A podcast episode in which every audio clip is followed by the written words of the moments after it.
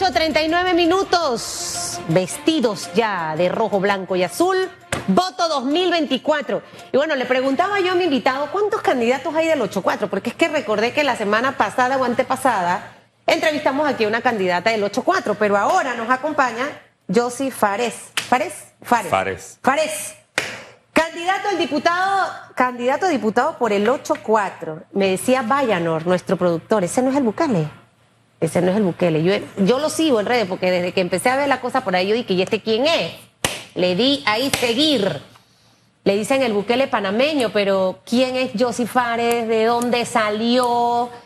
¿Usted se quiere parecer a Bukele? ¿Se hizo el look lavaro? ¿Cómo es la cosa? Bienvenido a Radiografía. Buenos días, gracias por tenerme aquí, Susan, y gracias a todos los que nos escuchan en esta mañana y feliz inicio de semana, de fin de semana.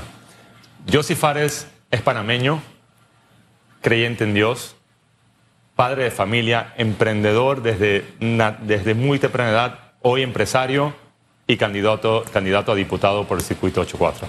¿Y la barba? ¿Usted se quiere parecer a Bukele o cómo es la cosa? ¿Por qué le dicen el Bukele panameño es familia, primo?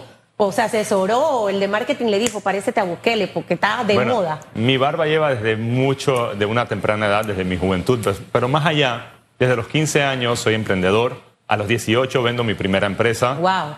Entro a la universidad, me choco a mi temprana edad queriendo, de, queriendo tratar de buscar empleo con dificultades por te dicen que no tienes experiencia, necesitas palanca. Bueno, en fin, las mismas dificultades que viví hace 20 años las viven hoy los jóvenes. Me tocó con muy poco dinero, un monto de casi 3 mil dólares, agarrar una pasantía en uno de los países más lejos de, de Panamá, China, donde ahí aprendí que el sacrificio, ser consistente, mucha resistencia, comer tuna por dos años. Si usted se fue para China con 3 mil dólares. Yo me fui a China con 3 mil dólares. ¿A qué edad?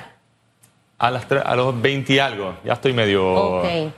Y se fue a China. A pasantía es como una práctica. Una práctica. Mira, la pasantía es esa oportunidad que los jóvenes tienen que entender que si alguien te da una pasantía, tú tienes que demostrar de qué estás hecho. Okay. Y en, mi China caso, estudió. ¿Qué hizo en, China? En mi caso, fui a China, eh, tuve mi pasantía, trabajé, pero es muy difícil. Suena fácil. China. Pero China es el país donde no hablan nuestro idioma, no tienen nuestra cultura, no tienen nuestro humor, lejos de tu familia, de tus amistades, de todo lo que conoces.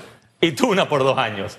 Tuna y a veces me tocaba solo almorzar. Pero hoy soy dueño de una empresa que tiene sedes en seis países, su sede principal aquí en Panamá, y estoy aquí contigo. Wow, mire, con ese, eh, ahí Celestino hasta que pela los ojos. Celestino es como mi, mi, termómetro de las entrevistas. Yo sé cuando algo lo impacta y Celestino peló los ojos. Vende su primera empresa a los 18 años. Se va para China con 3 mil palos a comer tuna. Me imagino que ya no come tanta tuna. Em, con una empresa que tiene seis sedes a nivel mundial. Correcto. ¿Por qué decide usted meterse a la política que es tan cuestionada? Correcto. Y ir a un órgano tan cuestionado por su bajo rendimiento, siendo un empresario exitoso, ¿por qué decide entrar a la política? Mira, Susan, yo voy de la indiferencia a marcar la diferencia. ¿Y cómo marcamos la, la diferencia? Participando.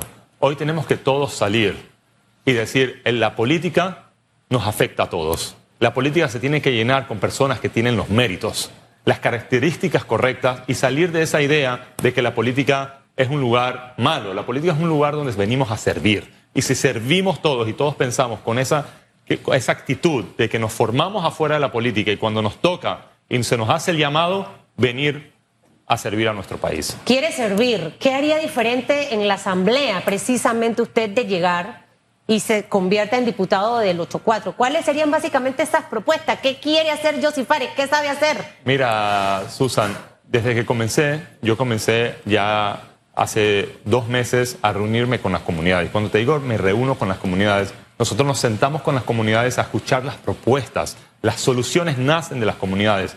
¿Y sabes lo que me asombra? Hoy yo dejo claro en todas mis entrevistas, mi marca es Panamá. Mi marca nadie habla mal de ella. Y, mi, y nosotros los panameños somos gente trabajadora, honesta, echada para adelante. En todas mis reuniones sale el tema de las oportunidades. Tenemos que capacitar a las personas. Te voy a dar un ejemplo. Río Abajo, Don Bosco, Parque Lefebre, Juan Díaz y San Francisco. En Río Abajo hay 14 fábricas. la mayoría de los jóvenes no trabajan en esas fábricas, no trabajan en las empresas de su mismo corregimiento. ¿Cómo vamos a integrar a la persona del corregimiento dentro de las empresas? Tenemos que ser ese, esa mancuerna que empieza a hacer esa conexión entre los dos. ¿Cómo haría eso desde la, desde la Asamblea usted? Es muy sencillo. Mira, las soluciones son sencillas. Lo que hay que tener las ganas de hacerlo. Hoy la Asamblea tiene el poder de poder hacer ese acercamiento entre la comunidad y las empresas privadas. ¿Usted generaría eh, eh, esto a través de leyes? O sea, ¿cómo, cómo buscaría eso precisamente? Luego de, me dice que ha conversado y que ha estado, porque todos ahorita mismo eh, caminan mucho. ¿Qué se ha encontrado básicamente en ese, en ese caminar y cómo lo estructuraría dentro de la Asamblea? Mira, es, es bastante simple. Yo soy empresario, como ya bien lo, sabes. Los empresarios, por naturaleza, sabemos crear oportunidades. Sabemos crear oportunidades. Tú me dices, Susan, eh, Susan, cuando tú me preguntas, todo lo que yo pienso es que si creamos las oportunidades, creamos empleo, resolvemos el problema de la falta de empleo en las comunidades, la salud mejora, el tema de la seguridad eh, disminuye, los problemas de seguridad disminuyen, las personas van a estar más felices en su área y van a proteger a las empresas privadas. Y la fórmula es muy simple, con centros de capacitaciones dentro de las comunidades que conecten directamente la necesidad del empresario con el, que busca el trabajo. Usted hablaba servir, eso se ha perdido mucho. La gente no entra a la política a servir, entra a autoservirse. Eh, es lo que hemos visto. La asamblea muy cuestionada, reglamento interno que no se discutió, eh, en este momento se habla mucho de una constituyente, reducir cantidad de diputados precisamente por el poco desempeño.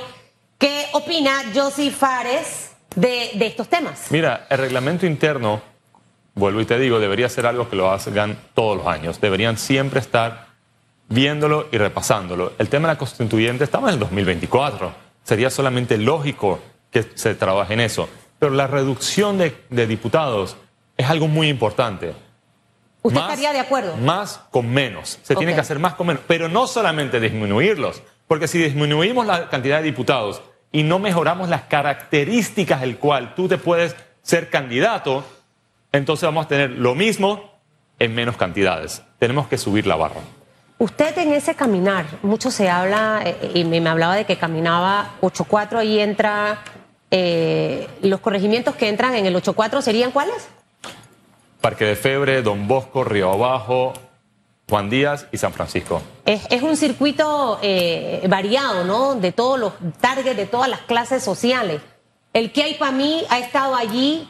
Eh, ¿Qué le dice la gente? Porque el, arte de escuchar, básicamente, pero también de, de ese compromiso, porque la población ya no le cree a los políticos. Mira, yo te voy a hablar de mí, Susan.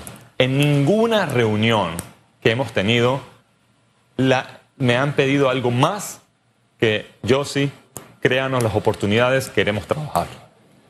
Tenemos que salir de la difamación de nosotros mismos. Los panameños estamos con ganas de trabajar, de echar para adelante. Somos gente honrada. Se nos tiene que dar la capacitación correcta y la oportunidad. ¿Usted por dónde va a correr? Que mire que eso no se lo pregunté antes de irnos a la pausa. ¿Usted es independiente como, o va por algún partido político? yo estoy en la papeleta del partido Molirena. Ok. Cuando entro en, esta contienda, ya estuve al final, ellos me ofrecen participar, me respetan mis condiciones, ¿cuál fueron? Uno, nunca he estado inscrito en un partido político, ni lo estoy. ¿Se va a inscribir después? Tampoco. esa es una condición suya, aquí lo estoy grabando, señor Fares. Mis condiciones fueron, no me inscribo en un partido político, no sigo líneas políticas, pero en ese momento le pedí una señal a Dios, porque al salir del anonimato como empresario, sigues con, una, con un temor y le pedí a Dios una señal más. Aquí entre tú y yo y los televidentes, salgo en el carro, camino al hospital con mi esposa que está embarazada con una niña y sentados con la doctora, la doctora me menciona, nos menciona a ambos que el 5 de, de mayo va a nacer mi niña. Y esa era la señal. Le dije a la doctora, fue la primera que supo que iba a correr. y dígame una cosa, el Molirena le aceptó las condiciones que puso El Molirena me, me, presentó la oportunidad y me respetó las condiciones. Bueno, señor Fares, el Bukele panameño, no conozco a Bukele. Eh, creo que usted es más alto que Bukele, se parece con el tema de la barba y es panameño, 100% panameño. 100% panameño, creo yo. y habla chino. ¿Cómo se dice en chino? Vamos a la pausa. bueno. Ya vamos al cambio, nos vemos ay, pronto. Ay, Dios mío, ay, Dios mío. Mira, yo quiero decirle a los televidentes que me sigan en las redes. Estoy abierto para recibir todas sus preguntas, todas sus propuestas, escucharlos y por favor, elijan, no voten, elijan. a Elijan los candidatos. mejores. Así. Bueno, ching, guan, guan, guan, no sé. Nos vamos a la pausa. Queridos amigos televidentes, gracias al señor Fares por haber Gracias estado por con aquí, nosotros esta mañana aquí.